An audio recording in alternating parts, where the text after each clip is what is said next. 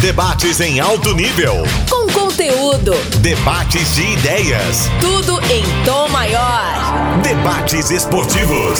O podcast para quem é apaixonado pelo futebol goiano.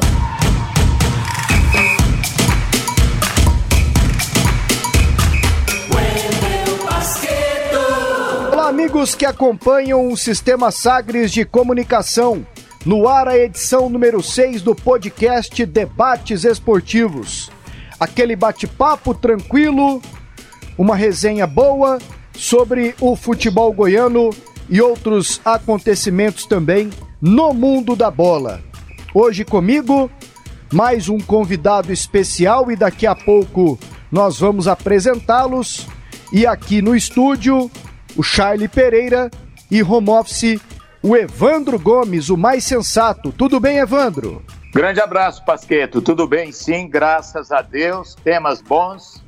Estamos prontos aí para o debate, Pasqueto. Mais um podcast, hein, Evandro? Você tá moderninho, hein? Participando Sim. sempre com a gente aqui. É verdade, é muito bom, é prazeroso sempre participar, porque ainda mais com os convidados que temos, né?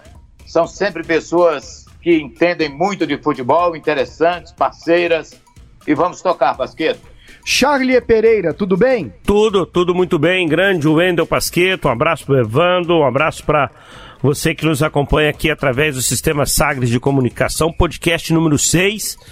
E olha, uma notícia muito legal aí para nós que gostamos dele, para nós goianos, né?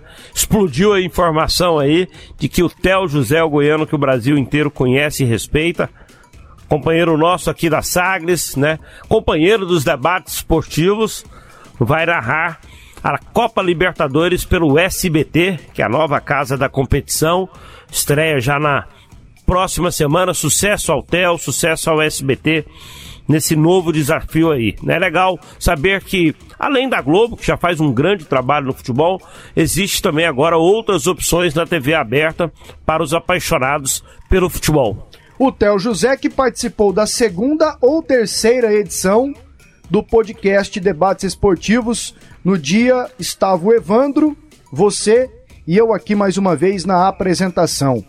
E o nosso convidado do podcast número 6 é o companheiro José Roberto Silva, coordenador de esportes da equipe da Rádio CBN. Dono, né, Pasqueto? Dono, 97,1 e também comentarista com a gente lá na PUC TV. Zé Roberto, bom falar contigo, viu? Tudo bem? Oi, Wendel, tudo bem, tudo ótimo. Muito bom né, falar de novo nos debates esportivos depois de 17 anos. Grande abraço aí ao Evandro Gomes, ao meu amigo Charlie Pereira e a você, Wendel, que a gente tá sempre junto lá na PUC TV Goiás. E o Evandro participando aí dos programas, né? Wendel, afinal é de graça, não paga nada. O Skype, por enquanto, é de graça. Mas vem aí, né, uma taxa é, anual. E eu tão, prepar... e eu tão preparado aqui para saudá-lo, porque o José Roberto, além de ser um jornalista brilhante, profundo conhecedor dos segredos do futebol, é dono de uma equipe há anos, né, mais de 10 anos, 12, 13, 14 anos, sei lá, mantendo abertas ali as portas para companheiros que estão lá. E a gente só tem a cumprimentar pessoas assim como ele, que além de ir à luta com o profissional do microfone, é um grande patrão, um cara espetacular, é uma convivência boa, trabalhamos juntos lá na PUC, né, no PUC TV Esportes. Neném de vez em quando deixa cair lá o tripé dele lá, Nossa, mas, mas tudo bem, acontece. Que desastre, eu vi aquele dia, cara. Faz semana, né?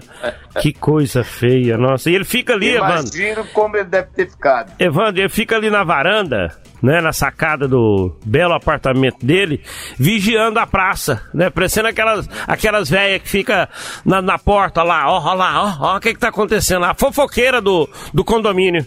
Tá vendo, Zé? Você é. foi provocar, o homem veio aí com artilharia pesada. Antes que você fale alguma coisa, um abraço aqui pro pessoal lá na CBN, Rodrigo Alves, Alex Rodrigues, Cid Ramos, Reginaldo Mendes, Cleison Teixeira, o Marquinho tá lá também.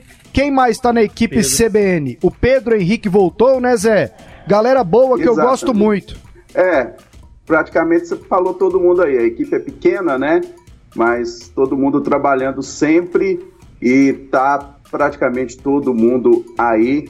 E essa fase aí já passou da, da praça, que o Charles falava, isso aí durou quatro meses. Né? Hoje está tudo praticamente como antigamente, né? O povão tá tá achando que não tem pandemia mais, que está tudo tranquilo. É, realmente, em todos os sentidos, houve uma diminuição na divulgação, é, no peso da importância da pandemia. A própria imprensa, né, aos poucos, foi deixando isso aí de lado. Um abraço aí para o Evandro, desculpe pela brincadeira. São 13 anos, viu, Evandro? 13 anos a nossa estreia lá na CBN foi em 15 de agosto de 2007, quando eu saí da Brasil Central pela segunda vez. Aí fui para a CBN, onde eu já tinha passado em 99 e 2000. A, a Rádio Brasil Central, a primeira vez que eu saí, foi exatamente para trabalhar aí é, nesse prefixo, né?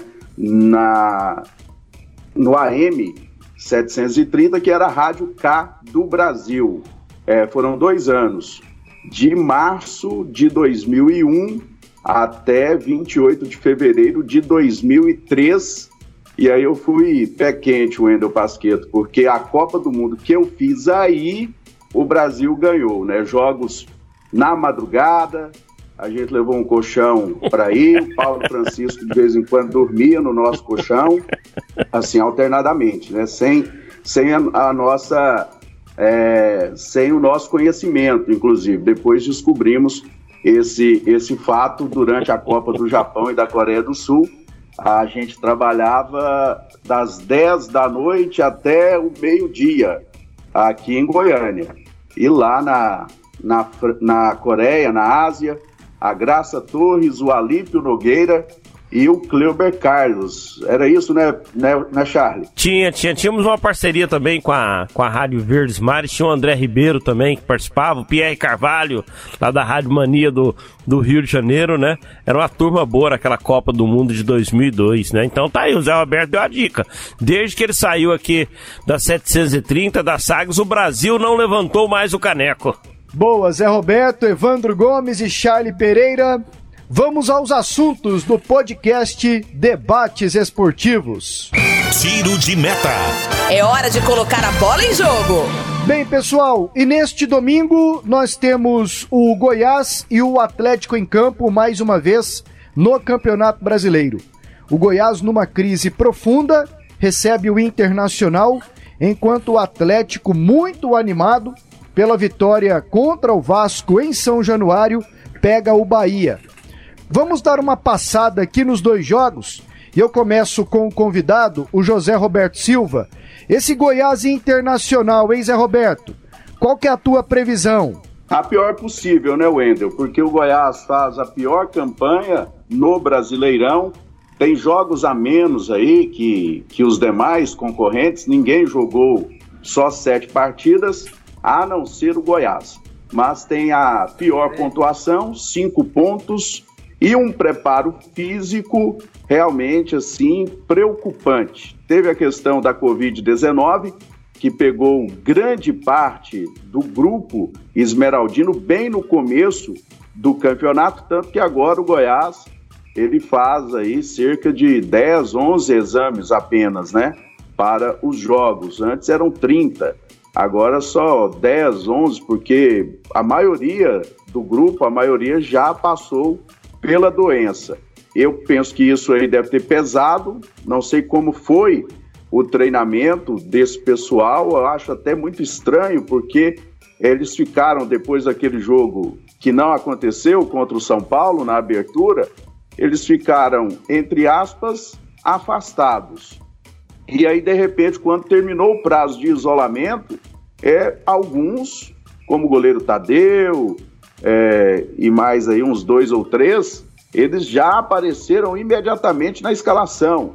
O Rafael Moura só não apareceu porque ele tinha tomado um medicamento é, para combater a Covid-19, só por isso que ele não apareceu na escalação.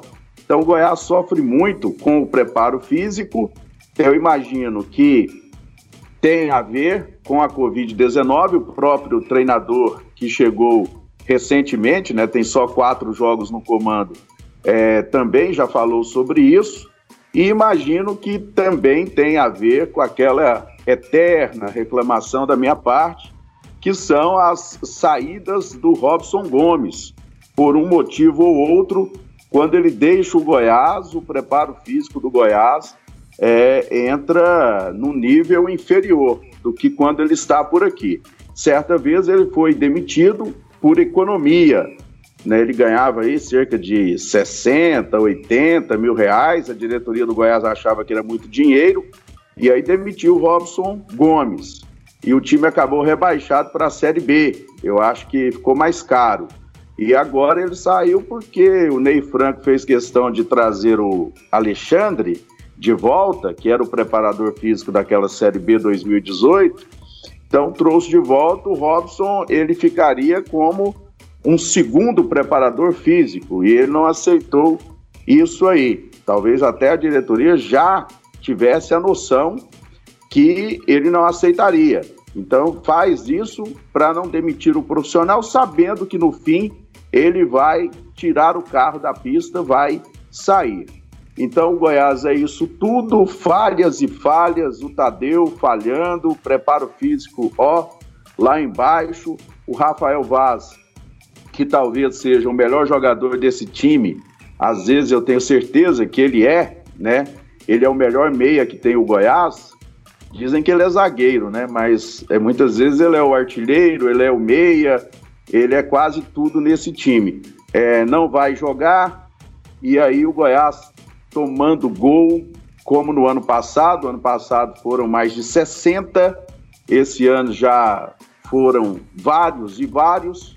O único time que não conseguiu marcar gol no Goiás foi o Atlético. Só o Atlético não fez gol no Goiás nesse Brasileirão. O time perdeu do jeito que perdeu a vaga na Copa do Brasil para o Vasco da Gama e aí vai jogar contra o líder. Eu nem vou falar do Internacional, basta dizer que o Goiás é o lanterna e tem tudo isso aí de problema com cinco pontos e o Inter é o líder com quatro vezes a pontuação do Goiás, tem o artilheiro do, do campeonato, então o Inter está tá voando. É evidente que o Inter é o favorito, mas o favorito nem sempre ganha. Mas assim o Goiás não me passa nenhuma perspectiva. A grande vantagem do Goiás nesse momento é que ele vai ter duas semanas para treinar porque fora da Copa do Brasil e com o jogo da rodada seguinte contra o Flamengo adiado devido aos compromissos do time carioca na Libertadores, que volta agora, é, nessa semana que vai começar, o Goiás vai ter aí duas semanas para se preparar para o jogo contra o Ceará. Há quem diga até com a possibilidade de um novo treinador. Agora, quando o Zé Roberto fala que a previsão dele, né, a expectativa dele é a pior possível, ele fala com propriedade. Ele tem razão para apontar isso. Afinal de contas, é o primeiro colocado contra o último colocado. E um último colocado que não esboça reação. A gente está acompanhando o Atlético que começou também mal como o Goiás, mas um time que conseguiu ao longo dos jogos, mesmo tropeçando, mostrar um futebol mais, mais consistente. O Goiás não. Né? O empate contra o Curitiba, ficou bem evidenciado assim os problemas é, que o Goiás tem, problemas na defesa, um time que não consegue é, ser criativo nas jogadas e com o ataque com muitas limitações. Né? O Rafael Vaz não joga, foi expulso contra a equipe do Curitiba e olha, não vai fazer tanta falta não, não vai. Talvez o Goiás perca esse homem de meio campo, é, que imagina que, que, que tem a capacidade para armar o time. E ninguém no Goiás tem coragem de falar isso pro Rafael Vaz, parece. Rafael, faz o seu. O arrozinho com feijão aqui, faz ele bem temperado e deixa para alguém armar, deixa para o meio campo armar. Mas como o Goiás hoje não tem ninguém no meio campo com essa capacidade, ninguém tenha mostrado esse tipo de capacidade, o jogador se sente aí no direito de armar. Às vezes a gente fica procurando fato novo no time do Goiás. Você tem hoje no Santos o Marinho, um jogador que você pode esperar de tudo. Você tem no Inter o Galhardo, né, o Thiago Galhardo. Você pode esperar sempre gols. O Vasco da Gama tem o Germancano. O Atlético aparece o Renato Kaiser. Tem outros times aí que têm jogadores que são absolutamente decisivos. Mas você procura no Goiás qual é o fato novo que tem o time do Goiás para te dar uma esperança de pelo menos cometer aquele ato inesperado de como lanterna do campeonato ganhar do líder que é o Internacional. O fator campo seria né, alguma coisa favorável ao time do Goiás? Não, porque o Goiás está perdendo ali, um jogo atrás do outro. Já perdeu para Fortaleza, já perdeu para o Vasco, já perdeu para o Corinthians, né, empata com o Coritiba, enfim, uma série de resultados negativos onde o campo não está fazendo a menor diferença. O diferencial do Goiás, o ano passado, que já não tinha um time bom, teve a defesa mais vazada e caminha para isso no novamente, era justamente o Michael, o cara que fazia a diferença na frente. O Michael era para o Goiás, como é o Marinho para o Santos hoje, como é o Gabigol para o Flamengo, como é o Thiago Galhardo para o Inter, como é o Cano para o Vasco e outras coisas assim. Mas o Goiás não tem. Você procura assim, qual é a novidade para a gente acreditar que é possível o Goiás é, surpreender o Internacional no jogo aqui da Serrinha. É só se for uma dessas situações que o futebol nos oferece, onde os bons nem sempre ganham. Os favoritos, normalmente, ou, ou vez em quando, tropeçam de uma forma mais absurda. Então, é nesse ponto que a gente espera um Goiás. Uma surpresa, uma zebra, por que não? Você vai falar, o Goiás ganhar do Inter hoje, na atual situação dos dois, seria uma surpresa ou seria uma zebra? Pode até machucar o torcedor do Goiás, mas eu diria seria uma zebra. E neste domingo tem o Bahia contra o Atlético. Lá em Pituaçu, Charlie, o Bahia perdeu para o Grêmio, o Atlético ganhou do Vasco. Dragão chega todo animado, hein? O, o Bahia tem, tem aquela motivação da estreia do técnico, né? O Mano Menezes vai comandar pela primeira vez o time ali, né, na beirada do, do, do gramado né, contra o Grêmio. Quem, quem comandou o Bahia foi o Cláudio Prates. A estreia do Mano vai ser agora contra o Atlético. Então tem toda essa motivação, tem a qualidade do Mano e tem a qualidade do Bahia. O Bahia tem, né, de maneira individual, bons talentos. Talvez o Rodriguinho seja o que chame mais atenção. Mas o Atlético dá, nesse momento, uma esperança né, de que ele pode ir sim a Salvador e conquistar a sua primeira vitória diante do Bahia lá na Bahia.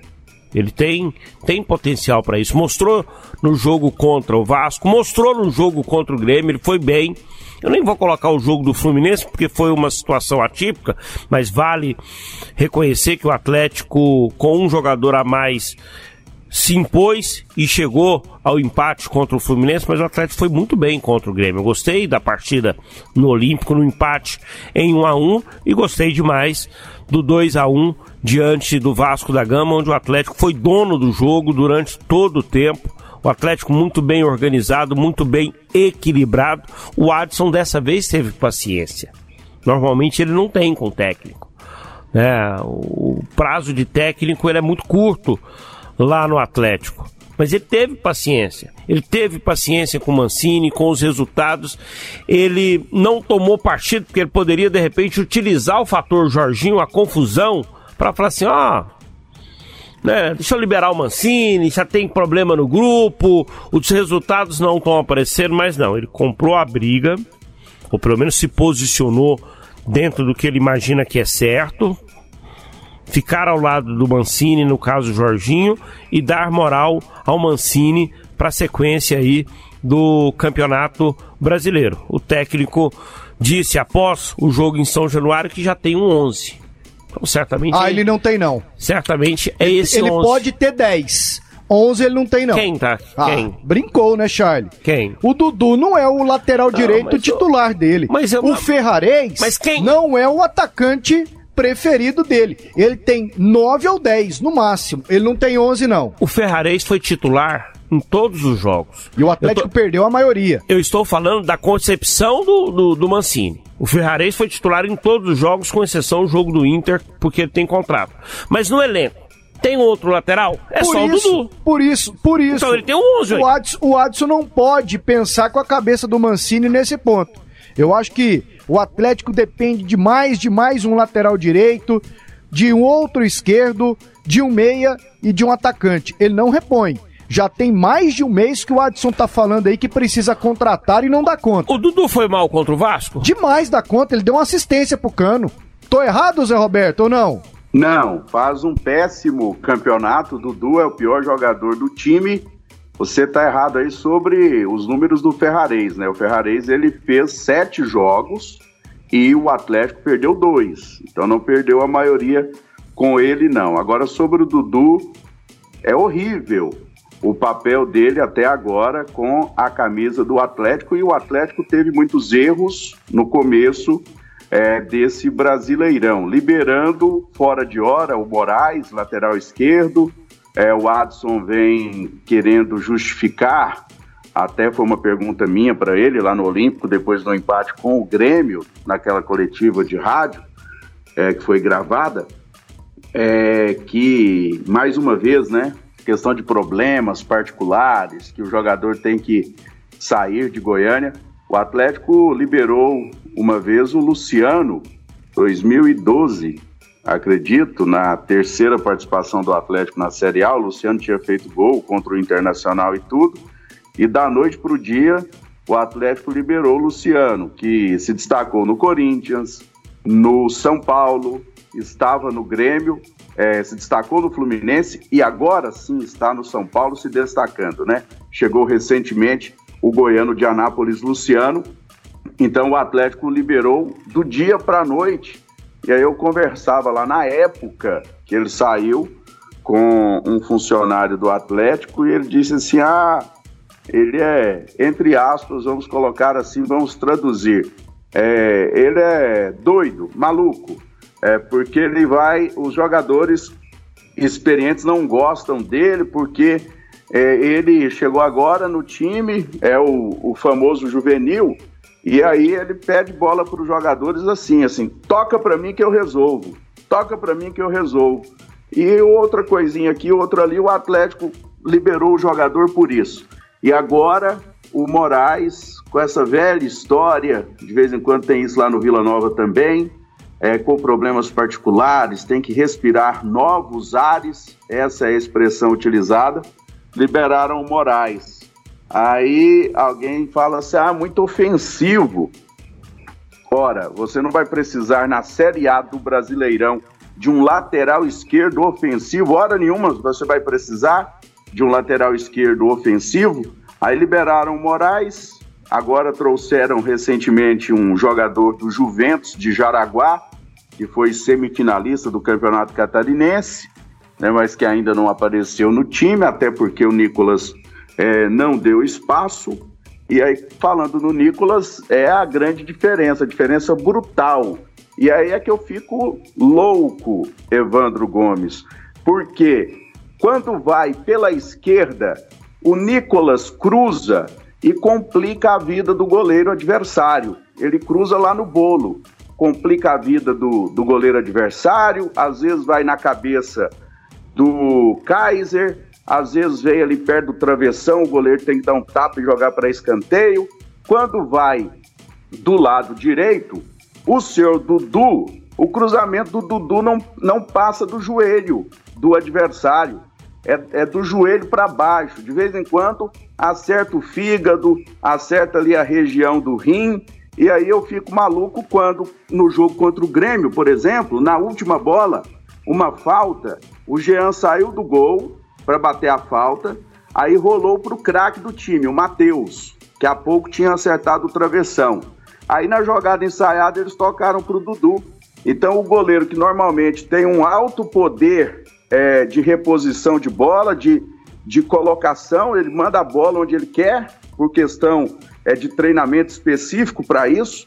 Então o goleiro coloca a bola onde ele quer, o Matheus é o craque, é o homem dos gols, é o homem das assistências, apesar de ser reserva do Mancini, eu não entendo isso também.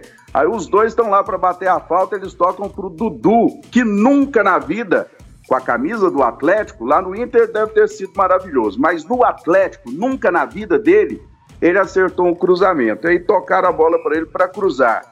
Aí pegou no, no rim do adversário e o jogo acabou empatado aqui no Olímpico. E aí eu termino dizendo, termino falando o seguinte, amigos, que joga muito mais pela direita.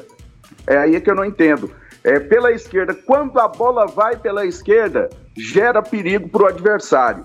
Quando ela vem pela direita com o Dudu, o perigo é zero. Zero perigo, como diz aquele moço lá de Brasília. Zero perigo. E joga muito mais pela direita. Como se entende isso? Pois é, então eu vou no ponto 1 um, em relação ao Atlético. O Adson escorregou dessa vez, mas não caiu.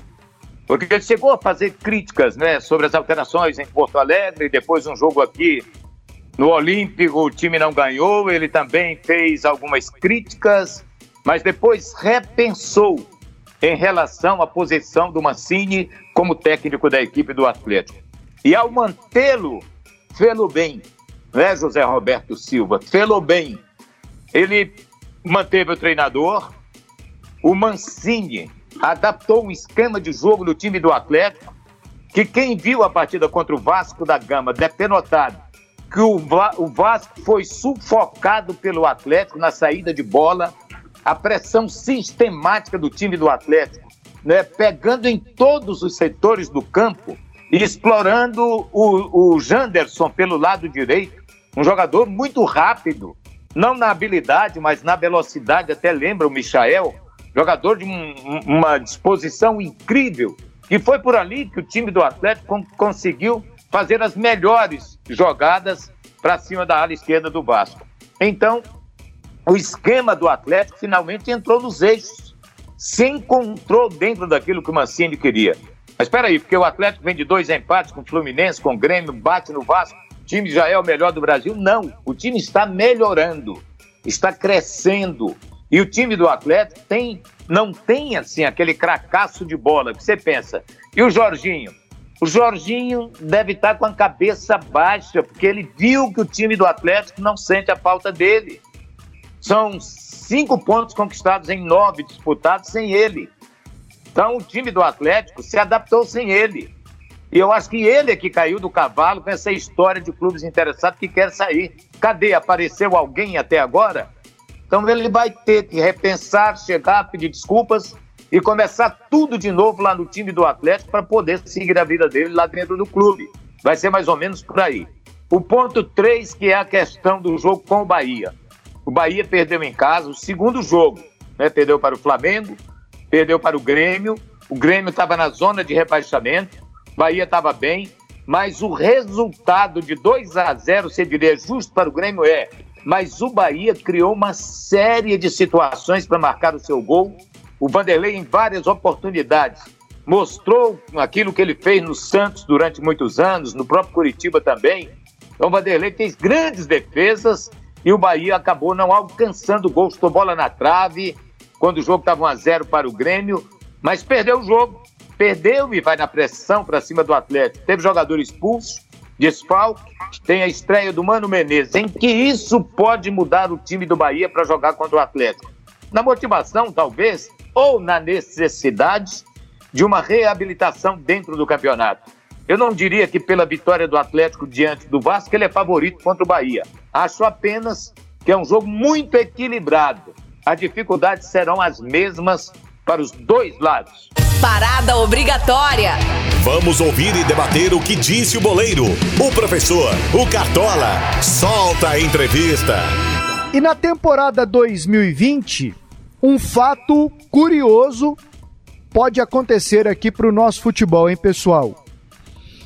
A gente não ter nenhum jogo no estádio Serra Dourada desde a sua inauguração no dia 9 de março de 1975, quando a seleção goiana, na oportunidade, bateu a seleção portuguesa.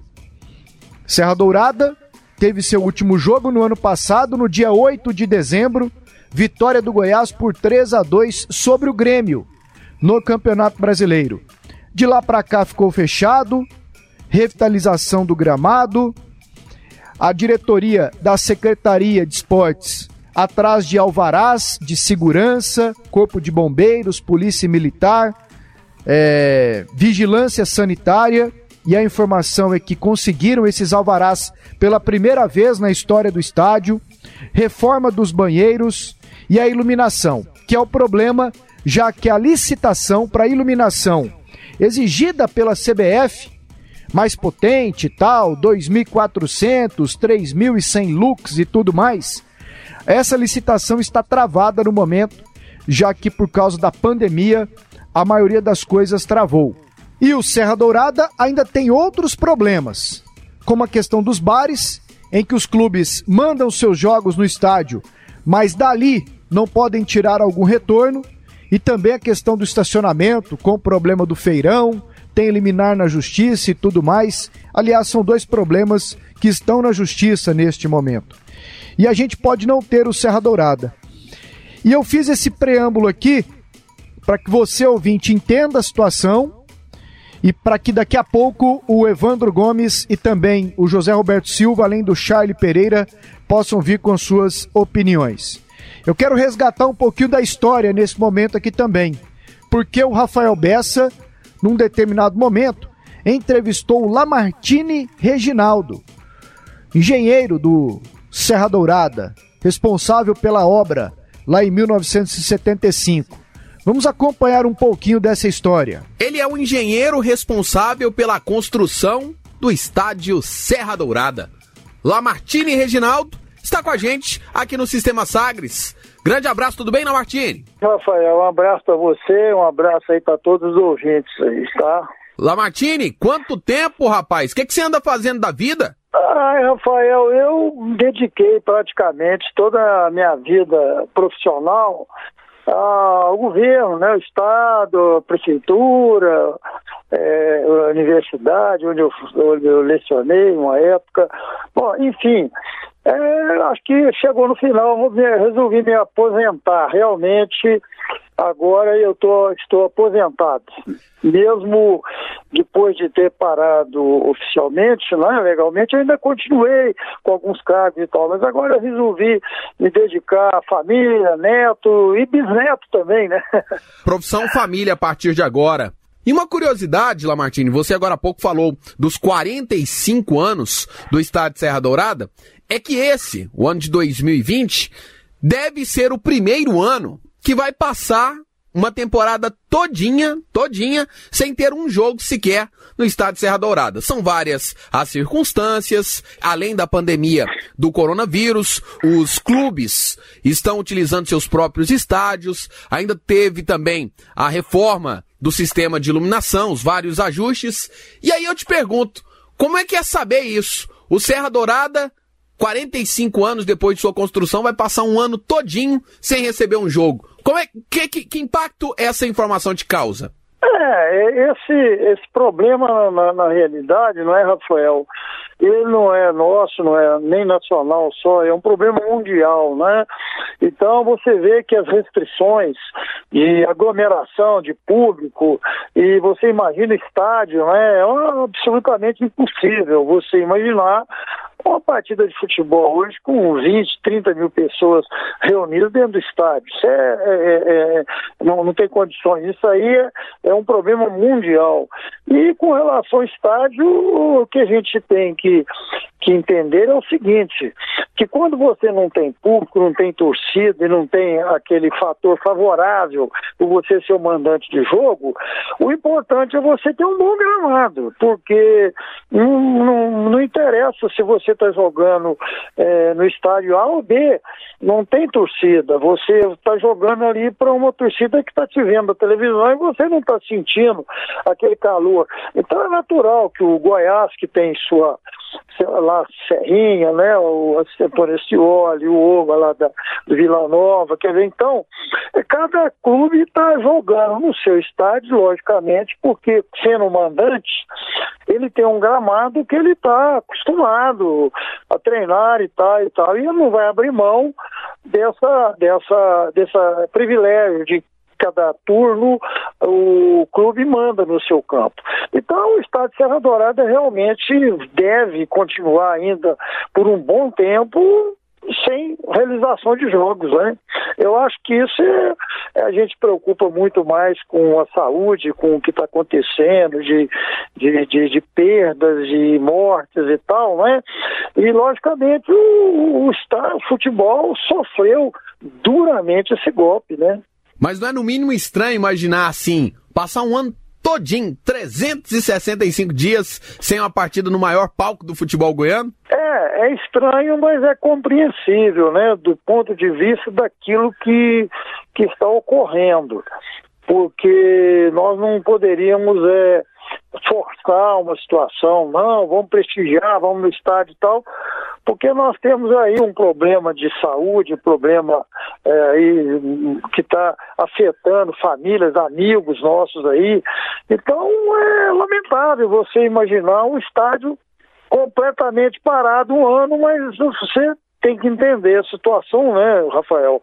É a situação nacional, mundial, né? Nós estamos conversando com o Lamartine Reginaldo. Ele foi o engenheiro técnico responsável pela construção do estádio Serra Dourada. Você que é uma pessoa experiente, que conhece muito mais do que propriamente de engenharia, mas também de gestão. O que, que você vislumbra para o futuro do estádio Serra Dourada? É, você falou dos 45 anos do, do estádio Serra Dourada. O que, que você imagina quando o Serra tiver 50 anos? É, na verdade, o, o, o, que acontece, o Rafael, aquilo que em 1975, o placar eletrônico, o gramado, a drenagem, uma série de condições tecnológicas que na época a gente conseguiu colocar o Serra Dourada, vamos dizer assim, no topo, 45 anos depois, a tecnologia e as condições e uma série de inovações surgiram. Então, eu particularmente acho que o Estado de Serra Dourada já merecia há algum tempo ter algum tipo de intervenção para fazer uma atualização, uma modernização de alguma coisa, não demolir, derrubar, nada disso. É no sentido de, de instalações mesmo, né? Você tem instalações lá, banheiros, de, de vestiários, e você tem várias condições de, de bares e tal. De repente você podia dar uma repaginada nisso, alguma coisa, não é? Mas é, eu não, não, não, não, não tenho assim, em relação aos outros estados do Brasil, eu sinceramente, apesar de todo esse tempo, eu não vejo o Serra Dourada como se ele tivesse tido alguma perda substancial para outros estádios assim muito grande. Eu acho que foi mais nesse aspecto de instalações para mim, sabe? Que poderia ter sido modernizado, alguma coisa refeita, etc. Assim, enfim, foram 45 anos, né? Lamartine Reginaldo, engenheiro técnico responsável pela construção do estádio Serra Dourada. É sempre muito bom conversar com você e, sobretudo, reconhecer a importância de uma figura que se hoje já está aposentada, conforme você disse, mas que faz parte do nosso cotidiano, porque todos os dias estamos ali vendo o estado de Serra Dourada, estamos vendo uma realização do ex-governador Leonino Caiado e também uma realização sua e de toda a sua equipe. Obrigado por nos atender mais uma vez. Obrigado, Rafael. Eu agradeço é, muito aí a sua gentileza aí em, procurar contato conosco para a gente emitir nossa opinião e eu procurei ser como sempre, procurei o mais sincero, o mais franco, não quero agredir ou criticar ninguém, apenas coloquei a minha posição, a minha situação e estou sempre à sua disposição, Rafael. Tá? Foi um prazer muito grande falar com você e com todos os ouvintes, Silvio. Lamartine Reginaldo, engenheiro técnico, que viu em menos de dois anos o estádio Serra Dourada sair de um projeto para uma inauguração no dia 9 de março de 1975. Então, pessoal, resgatamos a história da construção do Serra Dourada em 1975. Ela foi finalizada e esse ano, pela primeira vez, podemos não ter jogos dos times goianos no estádio. O Evandro participou dessa construção, cobrindo e tudo mais, vai falar daqui a pouquinho. Mas Charlie Pereira, rapidinho, qual foi seu primeiro jogo no Serra Dourada? Hum, assistindo, eu... né? Assistindo, assistindo, claro. Olha, minha primeira lembrança, talvez não tenha sido meu primeiro jogo no Serra Dourada, mas a minha primeira lembrança do Serra Dourada foi com Pelé. Eu vi um jogo do, do, do, Então não tem lembrança melhor. Eu vi um jogo do Pelé, é, do, do atleta do século passado. Foi um jogo entre a seleção brasileira contra a seleção brasileira do Sul. Era um amistoso. Para as vítimas da enchente. Lá em Santa Catarina. Exato. E o Pelé fez um gol de falta. Então, assim, é, só, é, é minha primeira lembrança no Serra Dourada. Eu muito pequenininho. Eu lembro que eu fui com meu pai. Depois eu fiquei chorando porque meu pai né, trabalhava na parte técnica de operação, né, de montagem de equipamento.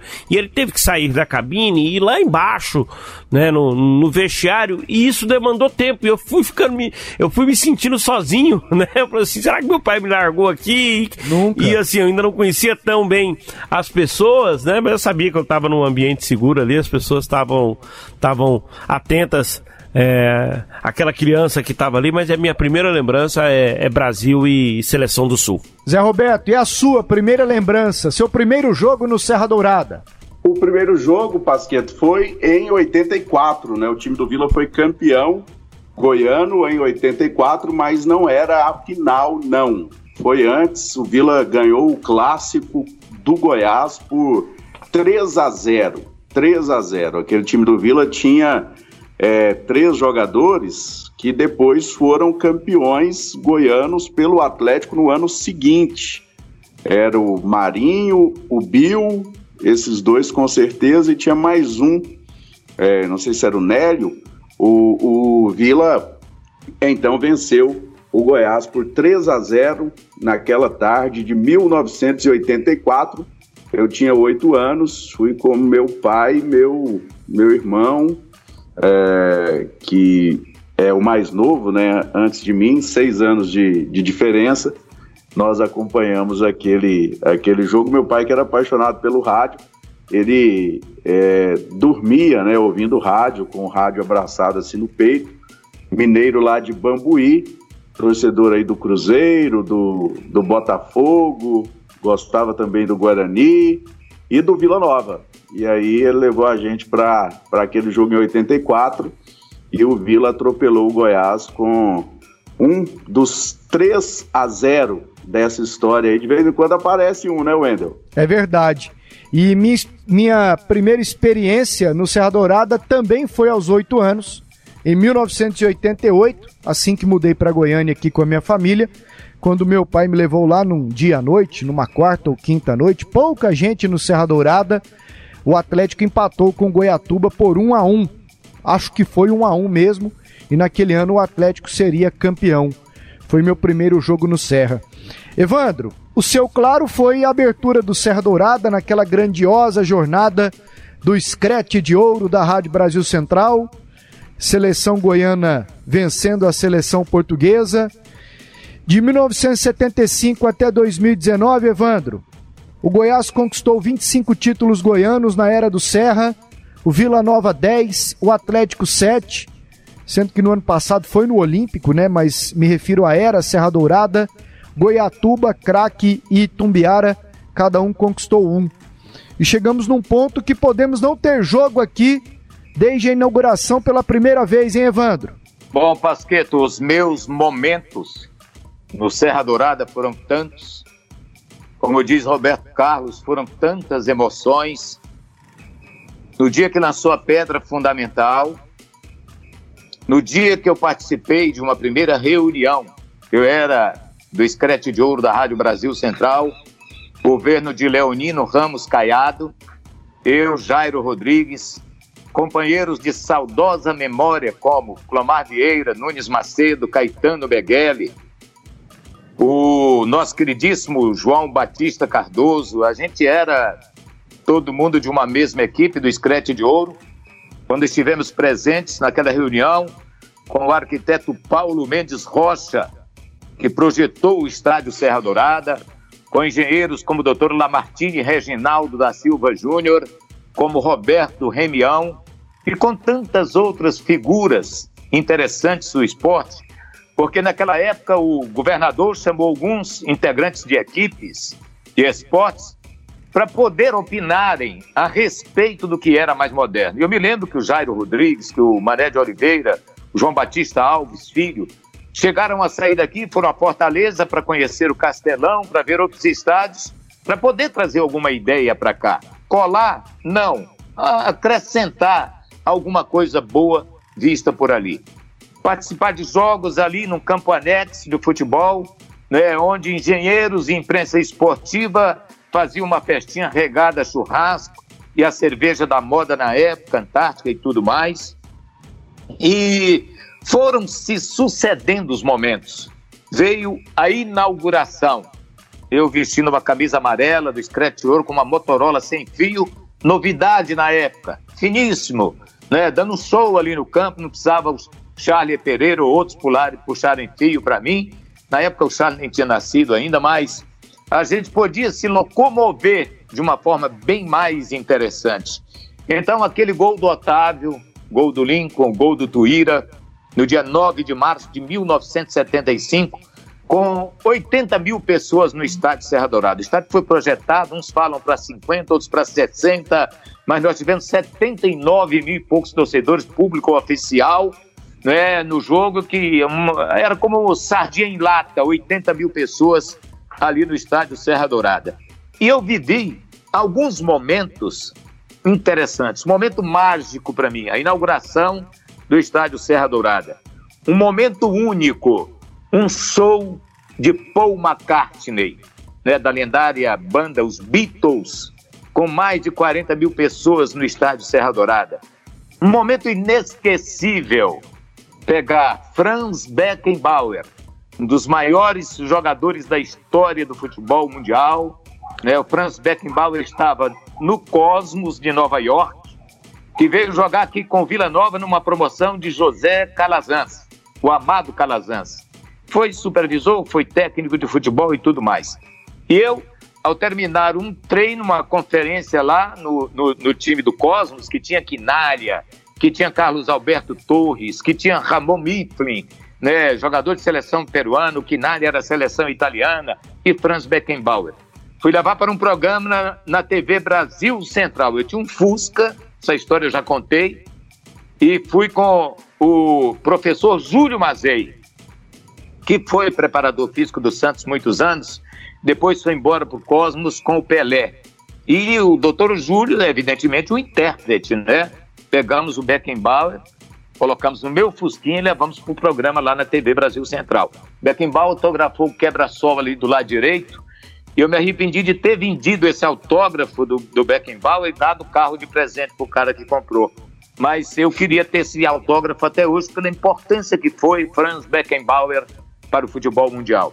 Então esse foi um momento inesquecível. Mas ver Maradona, né, ver ali seleções do Chile, da Argentina, do Uruguai, do Equador, da Bolívia, isso na Copa América de 1989, e uma cobertura também muito grande no governo do Henrique Santilo, nós já tivemos um Vila Goiás com 76 mil pessoas em 78, quando o Vila Nova ganhou um bicampeonato. Foi arrancada para o tetracampeonato, começou em 77. Então vi muitas co coisas lindas ali no estádio Serra Dourada. Mas tive o desprazer de ver o Serra Dourada, a tristeza de ver o Serra Dourada servindo de casa de prisão provisória naquela luta, naquela batalha entre Pareja, o bandido que morreu depois, e toda, praticamente toda a polícia do estado de Goiás. Aquele foi um momento triste também. Serra Dourada como uma casa de prisão provisória. E vi outras coisas tristes no estado de Serra Dourada, mas as lembranças boas são muito maiores que as coisas ruins que algum dia eu pude ver por ali. Vejo com tristeza um ano sem futebol, pelo menos até aqui. Não sei se amanhã teremos. O maior palco de futebol né, aqui era o do Centro-Oeste, mais moderno hoje é o de Cuiabá, Arena de Copa do Mundo. O Serra Dourada foi perdendo seu charme, a sua beleza e tantos e tantos outros estádios que surgiram como arenas para a Copa do Mundo deixaram o Serra Dourada bem para trás. Hoje, um estádio que precisa ser remodelado, ser melhorado. A estrutura dele tinha um restaurante ali no lado direito das cabines de rádio, onde funcionou a Federação Goiana de Futebol tinha ali onde é a administração atual. Era uma concentração de futebol para os times do interior que vinham jogar o campeonato goiano, concentravam-se ali. Muita coisa mudou. Tiraram, construíram aquele ginásio ali que não era. Quebrou o projeto do estádio Serra Dourada, aquele ginásio que foi construído ali ao lado, aquela puxadinha. E é essa a história que eu sei do Serra Dourada, vivida por mim desde o dia da pedra fundamental até hoje, graças a Deus. Nossa, Evandro, depois do seu depoimento é até difícil a gente falar alguma coisa, mas foi ótimo para ilustrar a situação. E aí eu já vou para um ponto mais prático com o Zé Roberto, com o Charlie com você também, para a gente arrematar o assunto. Zé Roberto, é, eu tenho a opinião de que o Serra Dourada é o melhor estádio de que nós temos aqui, é mesmo com reformas no Acioli e também na Serrinha. Ponto, é a minha opinião. E que se eu sou o Vila Nova, eu não perco tempo com Oba. Eu me concentro em voltar para a Série B, montar time bom e jogar no Serra Dourada. É, o que, é, é o uma que... opinião que eu tenho. E é uma vontade do Leonardo Rios, diretor Isso. de patrimônio do Vila, que o Vila é, se alinhe com o governo, se organize com o governo e, e seja responsável pela, pela administração nem do estádio. Nem chego a tanto, não. Nem acho, nem, nem sei se o Vila conseguiria. Mas que faça do Serra Dourada a sua casa. Monte time bom agora, se concentre em revelar, em jogar, em ganhar, em voltar para as divisões melhores e depois numa Série B, faça do Serra Dourada o seu estádio. Jogue todas lá. Torcedor do Vila gosta do Serra Dourada, porque eu não vejo capacidade financeira do Vila Nova fazer uma obra digna no Oba. Obrinhas assim vai fazendo e tal, mas nunca termina. Mas é, é um cenário que os clubes não devem mais usar o Serra, sim, já que o Goiás tem o seu estádio, o Atlético tem o dele e o Vila Nova. Essa nova diretoria, ela acha que o Oba é o canal porque lá dá menos prejuízo e tudo mais? Pasqueta, é uma situação realmente bem delicada, né? O Serra Dourada, ele é, foi vítima, muitas vezes, de críticas assim que, que geraram é, críticas minhas aos clubes, né? Os dirigentes é, tinham o estádio aí sem nenhuma responsabilidade, não tinham que cuidar do gramado, é, não tinham que pagar a iluminação, não tinham que pagar as contas é, e ainda criticavam o Serra Dourada, né? A administração do, do estádio por isso ou por aquilo é, a gente teve uma situação aí que eu imagino que traduza bem essa exploração do patrimônio público que foi quando o Goiás teve aquela sequência de, de punições, aí fez um ou outro jogo lá no JK em Tumbiara e teve uma sequência de cinco jogos sem público no Serra Dourada. E aí o Goiás foi jogar no Serra Dourada e um cidadão, né, que era funcionário público e hoje é até vice-presidente do Goiás, ele é, se vangloriou, né, rastou aquele papo, como dizem os goianos, é, de ter conseguido Serra Dourada de graça nesses cinco jogos, é, com o argumento que, traduzindo, a, o aluguel do Serra Dourada era, sei lá, 15% ou, ou 10% da renda.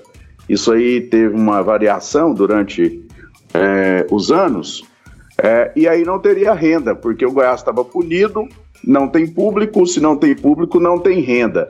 10% de nada ou 15% de nada é nada. E o Goiás não pagou nada para fazer cinco jogos no estádio Serra Dourada, quando o natural era muito simples, era você pegar aí é, os últimos jogos do Goiás no estádio, 10 jogos pelo menos, fazer uma média da renda e cobrar 10 ou 15%, é, de acordo com o que estava sendo cobrado à época, 10 ou 15% em cima dessa média de renda do Goiás nos jogos. Então o Goiás jogou lá cinco partidas e não pagou um real sequer ao estádio Serra Dourada. E aí outros problemas como é, mesmo quando tinha público, às vezes público muito pequeno, né, em jogo do Goiânia, às vezes jogo do Vila Nova, com mil, dois mil torcedores, jogo do Atlético com 800 torcedores, até jogo do Goiás com, com 5 mil torcedores, dependendo da fase. É, nesse tempo aí, o dinheiro não ia para o estádio, não ia para o estádio, ia para a fazenda, que é a economia. Então, vamos supor aí um jogo com 50 mil torcedores no Serra Dourada, uma renda de milhões, aí lá os 10 ou 15% iam lá para a fazenda. E aí a fazenda usava é, do jeito que ela pretendia, para pagar salário, para isso, para aquilo. O dinheiro não ficava para o estádio Serra Dourada. E aí se perdeu o ponto, o ponto auge aí dessa crise se perdeu a Copa do Mundo, né? De 2014. A gente tem o novo Maracanã, o novo Mané Garrincha, o novo Mineirão, a nova Fonte Nova. É, acabou o Machadão lá em, em Natal e veio a Arena das Dunas. Acabou o Vivaldão em Manaus e veio a Arena da Amazônia.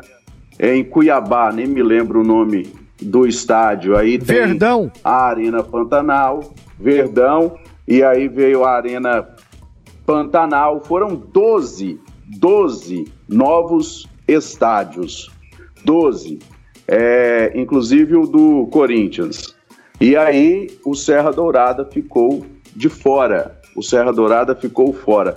Poderia ser um novo local, né? a gente poderia ter aí é, outra coisa no Serra Dourada, uma negociação que trouxesse vantagem para o governo e o, um estádio novo em outro local, é, com novas opções para o trânsito, desafogando o trânsito daquela região, levando desenvolvimento para outra região aqui da, da Grande Goiânia, talvez um estádio fora de Goiânia para a Copa do Mundo, mas perdemos a Copa do Mundo para Cuiabá. Na prática foi isso, né? A gente perdeu a Copa do Mundo para Cuiabá, porque no norte foi lá em Manaus, não foi em Belém, Belém perdeu. Aqui no centro-oeste, Brasília, evidentemente, não poderia ficar fora e nem contava, porque é a capital federal, então, para o centro-oeste era é, Goiás contra Mato Grosso. E nós perdemos. E aí o Serra Dourada perdeu.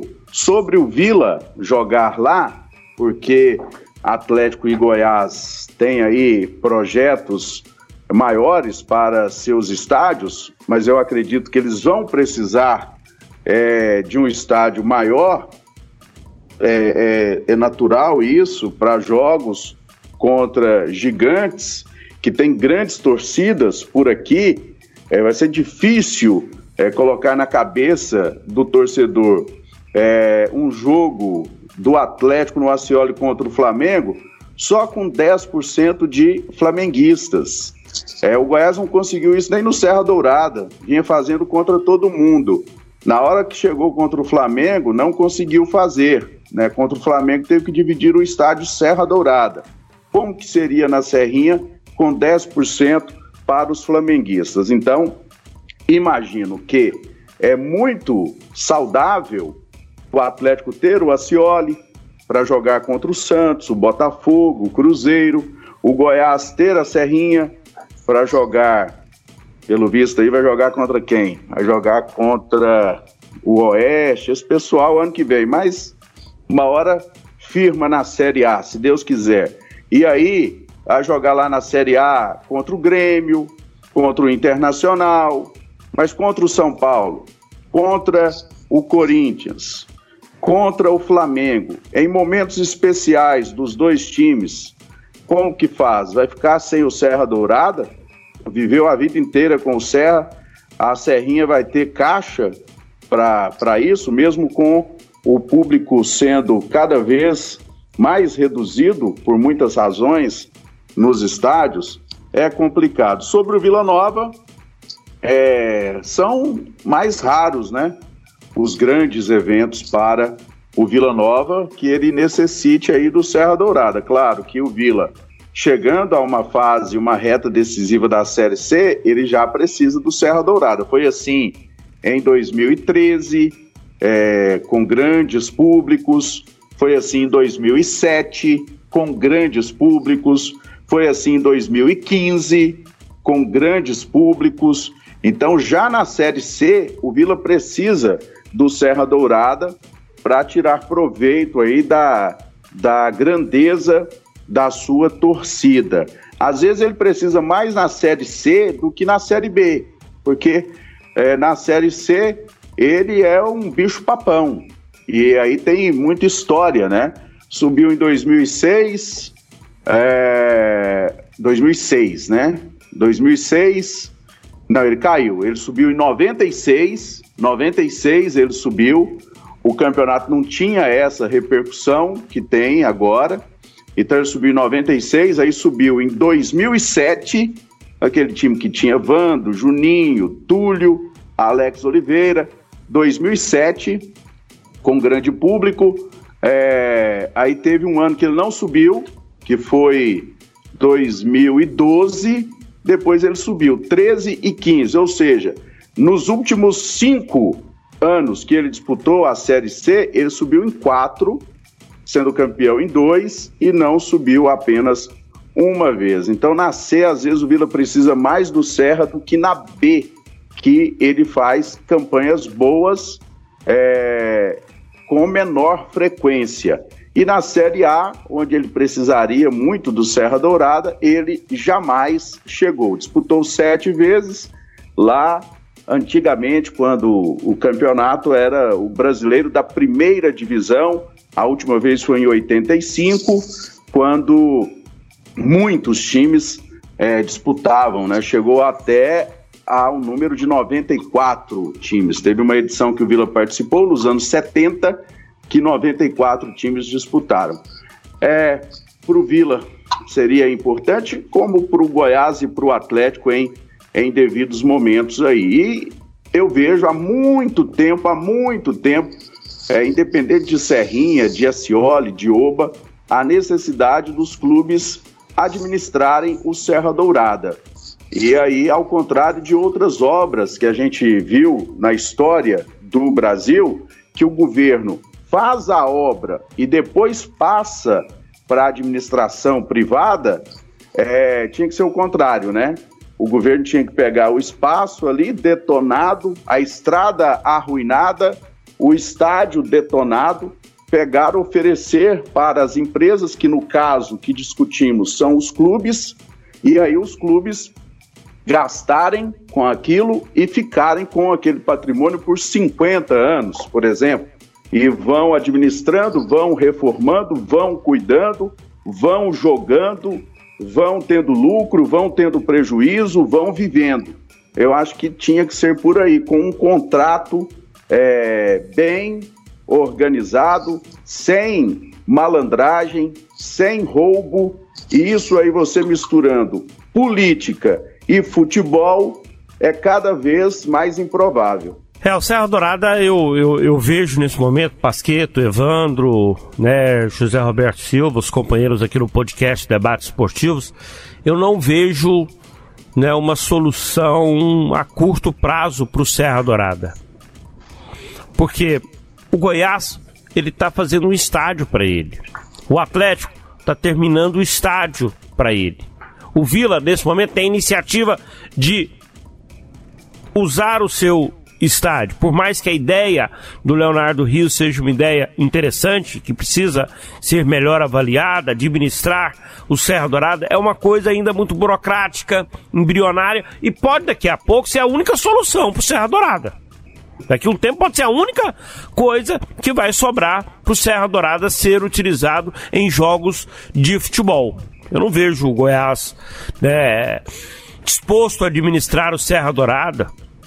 O Atlético também com essa intenção, a partir do momento que eles têm o estádio deles, agora já aprovados até para jogar a Série A do Campeonato Brasileiro. O Serra Dourada vai ser utilizado num cenário onde não, não, não teremos mais pandemia, tomara que o mais rápido isso aconteça, num jogo Goiás e Flamengo, num jogo Atlético e Flamengo, onde esses clubes vão ter o interesse de levar para um, uma praça esportiva maior por conta da arrecadação, para ganhar dinheiro.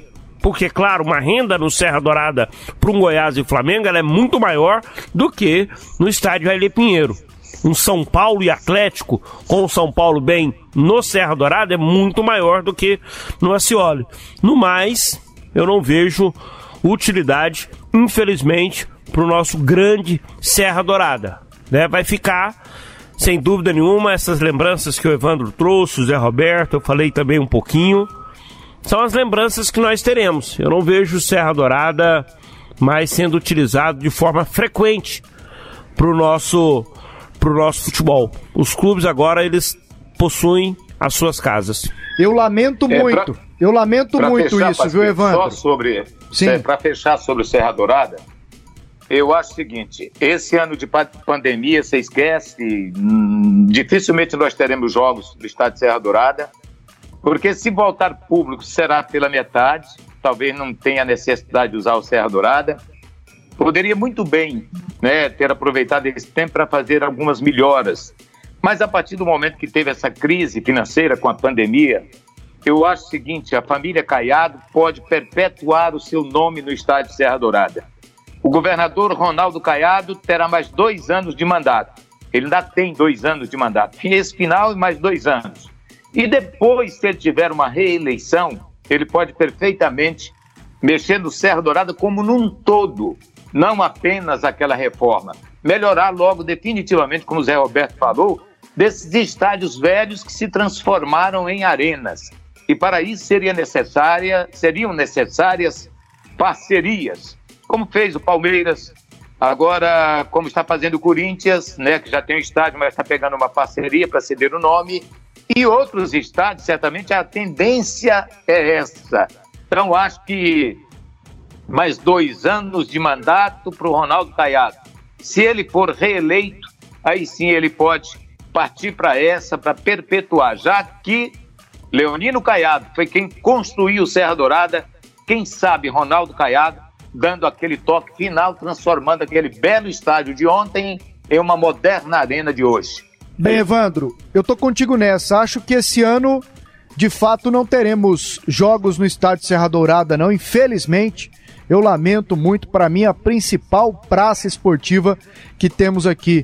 Zé Roberto, quer completar algo sobre o tema? Sim, sobre o que disse o Evandro aí, com a possibilidade, não sei se pequena, da volta de público ainda nessa temporada do Brasileirão, que vai até 24 de fevereiro.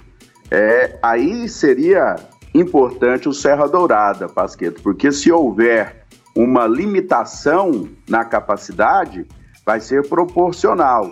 E aí seria fundamental o Serra Dourada nesta possibilidade, porque ele tem uma capacidade muito maior que os demais estádios. Serrinha e Acioli continuam girando ali em torno de 10 mil torcedores e o Serra Dourada quatro vezes mais, 40 mil. Então aquilo que for liberado para Serrinha, no Serra Dourada vai representar quatro vezes mais. Se na Serrinha é, seriam 2 mil torcedores, no Serra Dourada, 8 mil torcedores, respeitando essa questão proporcional. É, bem observado pelo Zé Roberto, só que existe, Pasqueto, um problema a mais, né? O Serra Dourada, principalmente, pelo menos para a Série A, ele precisa se adequar à sua situação de iluminação. E Tá nesse travada momento, a licitação. né, tá travada aí, né? Existe um, um processo licitatório que está sendo refeito, né? E que precisa entrar aí em discussão ainda. Chutão dos comentaristas. Já falamos do Serra Dourada, também do Goiás, do Atlético e contamos um pouquinho de história aqui também, especialmente no depoimento do Evandro Gomes, que participou da vida inteira do estádio Serra Dourada aqui até agora. E agora, amigos, aqueles chutões dos comentaristas, os palpites da décima rodada. Vamos lá, Atlético Paranaense e Coritiba. O placar, Evandro. 1 a 1 Charlie, 0 a 0 Zé Roberto, Eu tive preparado só para os jogos dos goianos, mas vamos lá, 1 a 0 Você é o mais preparado, Zé. Santos e São 1 a 0 Paulo pra quem? pro mandante. pro Ah, Furacão. Santos e São Paulo, Charlie, 1 a 1 Zé Roberto, 2 a 1 pro time do Marinho. Evandro, Eu tô com medo de apontar o Santos, que nos últimos dias eu apontei o Santos assim, que não era favorito, ele acabou ganhando os jogos. Então não aponta. Mas eu vou, eu vou de 1 a 0 pro Santos. Ixi, eu dá merda. Fluminense e Corinthians, Charlie, É 1 a 0 pro Fluminense. Evandro, 1 a 1 Zé Roberto, 2 a 1 Flu. Grêmio e Fortaleza, Zé Roberto, Ah, meu pai. É... Cola de mim, Zé. Dois. 2 a 0 pro Grêmio. Cola, co- pode colar, Zé. 2 a 1 Grêmio. Evandro, Eu vou de 1 a 0 para o Grêmio, né? Que tá recuperado. E olha, o Luiz Fernando entrou naquele jogo contra o Bahia, foi bem pra caramba, entrou Coisa boa. voando em campo. Então vou de 1 a 0 pro Grêmio. já emenda aí, Evandro, Atlético Mineiro e Bragantino. 1 a 1 Custo-benefício do rapaz lá é alto, eu tô avisando. Charlie, 1 a 0 pro Galo. Zé Roberto, 3 a 2 nossa, o mais atirado no placar. Bahia e Atlético, Evandro, Vou de 2 a 2 Zé Roberto, É o meu placar também. O Bahia marca muitos gols, leva muitos gols. O time do Atlético tá soltinho aí com, com o Chico. Chico é meio inocente, mas ele leva o time pra cima. 2 a 2 1 a 0 pro Dragão. Ceará e Flamengo, Zé Roberto, Ah, vou torcer bem aí para um 2 a 1 Ceará. Charlie, Vou torcer pra 6 a 0 pro Ceará, mas vai dar 1 a 0 pro Flamengo. Evandro, Que situação tranquila essa do Charles, né? Esse jogo vai ser bom, vai ser 2 a 2 gente, o Ceará aqui, ó, anota, Hum. não vai ver a cor da bola. É, eu também acho. Não vai ver a cor da bola. Anota aí, Evandro. Goiás e Internacional, Charlie. Hum. Não, gente, anda logo. 1 a 0 pro Inter. Zé Roberto, Inter 3 a 1 Evandro Gomes. Eu vou devagar, eu vou no 1 a 1 Sabe muito. Vou devagar, porque já tive pressa. Vou devagar, é devagar, é devagar, devagarinho. Palmeiras e Esporte, Evandro Gomes. 2 a 0 pro Palmeiras. Charlie Pereira. Vou também de 2 a 0 pro Palmeiras do Luxemburgo, o único invicto do Brasileirão. Pode um trem desse? Zé Roberto. É, depois ganha algum prêmio aí? Quem, quem Ganha, acertar ganha, mais? ganha, Ganha um ganha. Carpano. Ah, não, aí não, hein? É o seguinte, é um a um. Ele quer prêmio, ele quer dinheiro, tem condições? Botafogo e Vasco. Gente, esquece isso que eu falei aqui agora. Botafogo e Vasco é 1 a 1 Ah, medrosinho. Vai, Evandro. 1 a 0 Vasco. E Zé Roberto. 1 a 0 Botafogo. E com os palpites dos nossos comentaristas, vamos embora aqui com a edição número 6 do podcast Debates Esportivos. Evandro, foi uma honra mais uma vez. Valeu! Estou me tornando aos poucos titular do programa. É muito bom participar. Grande abraço a você, ao Charles, ao Zé Roberto e aos amigos ouvintes aqui do Sistema Sagres de Comunicação. Agarra essa oportunidade. Tá começando agora, tem que aproveitar. Tchau, Charlie. Pasqueto, abração pra você, abração pro Evandro, pra você ouvinte, pra você internauta que nos acompanha. Zé Roberto, foi muito bom você dizer sim pro nosso convite. Você é uma pessoa especial, você falou aí sobre meu amigo Charles Pereira no início do programa, e você também é um grande amigo, né, que a comunicação me deu, né? Tive o prazer de estar presente pelo menos na metade dos seus casamentos, né? Você é uma figura que eu gosto muito, que eu admiro, né? um batalhador, como disse o Evandro também, um gerador de empregos e está há 10, há mais de 10 anos aí à frente do projeto da CBN, uma rádio que é referência nacional e com um projeto muito bem feito, com muito cuidado e com grandes profissionais que eu abraço aqui. Um abração, Zé. Valeu, Zé, um abraço, obrigado, viu? E vai embora e deixa a sua escolha da música. Então tá, obrigado aí a vocês. Falei pouco, prometo que da próxima vez eu vou falar um pouco mais aí para alegrar os amigos. Pasqueto, Lembranças pro Ted. Ted, Ted tá com a vovó. A vovó fez essa semana, Evandro, 80 anos lá em Palmeiras de Goiás, a dona Tina. Que bênção, né? Parabéns para ela, José. Graças a Deus. Então, o Charles ainda tem o, o DVD que eu dei para ele, aquele aparelho DVD no, no primeiro casamento. Deixa, deixa, dele, deixa, né? deixa, me permita contar essa história. Eu tive ah. um primeiro casamento, não deu certo, né? E aí é, acabei separando e o Zé Roberto foi bater lá na porta da casa da minha mãe. Eu tava morando lá na minha mãe até me, me organizar. E aí ele bateu lá na porta, eu fui atender e ele falou assim: Você podia me dar o DVD? Nem deu boa tarde, você podia me dar o DVD. Falei, que DVD, Zé? Não peguei DVD seu não. Foi o DVD do casamento. Qual DVD? O DVD que eu dei pro casamento. Não existe mais casamento, logo não existe mais presente. Eu queria o DVD de volta. Rapaz, Evandro, se eu não bato o pé, leva o DVD debaixo do braço. É, o neném não perdoa, leva mesmo. Boa. Agora, é, claro que o casamento deu certo, não continua até hoje, mas tem aí o, o casalzinho, né, de, de filhos, mas foi no comecinho, Pasqueto. Foi ah. no comecinho, assim, ó. Teve uma, uma rusguinha e aí, ah, não sei o que. Eu falei, não, eu quero o DVD de volta. Ou, ou, ou firma, ou firma, ou o, o DVD vai, vai voltar para minhas mãos. E o Charlie pediu uma música é, que me traga aí lembrança de futebol. E aí tem muitas, né? Duas da Ivete Sangalo, algumas internacionais que a gente não sabe o que o cara tá cantando, mas a gente imagina muitas coisas, né? E como somos apaixonados pelo futebol, imaginamos também futebol e, e outros eventos. Mas eu vou ficar com uma música relacionada a este programa, que lá em 2001, é, 2002, 2003, teve um período que era apresentado pelo Theo José, que já foi citado aqui é, hoje. Ele tinha o encerramento na sexta-feira, na sexta, ou às sextas, é, com uma música que o Leleco é, escolhia, é, produzia, encaminhava né, para o Virley é, executar. Então ele adorava o, o, Sinatra e o Luiz Miguel. E eu sugeria então uma música dos dois, música de 1994. Come fly with me, let's fly, let's fly away. Some exotic booze, there's a bar in far Bombay. Come on, fly with me, we'll float down in the blue. Fly with me, float down to Peru. In Llama Land, there's a one-man band, and he'll toot his flute for you.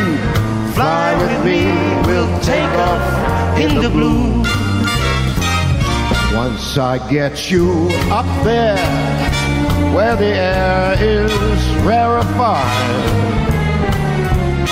we'll just glide starry eyed. Once I get you up there, I'll be holding you so very near.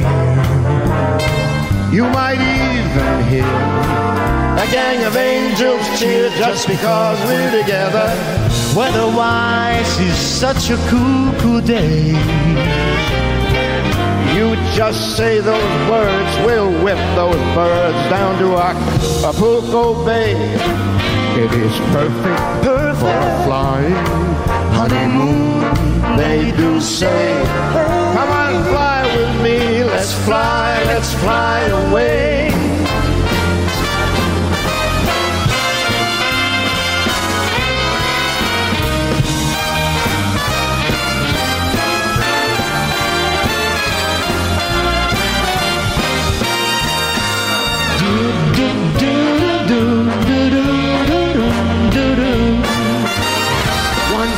Once I get you up there, where the air is so rarefied, we're gonna glide absolutely starry eyed. Once I get you up there, I'll be holding you so very near. You might even hear a gang of angels cheer just because we're together. Weatherwise, it's such a groovy day. You just say those words, we'll whip those birds down to Acapulco Bay. It's perfect for a flying honeymoon, they do say. Come on, fly with me. Let's fly, let's fly. Up your bags and let's get Come out of here. Let's fly.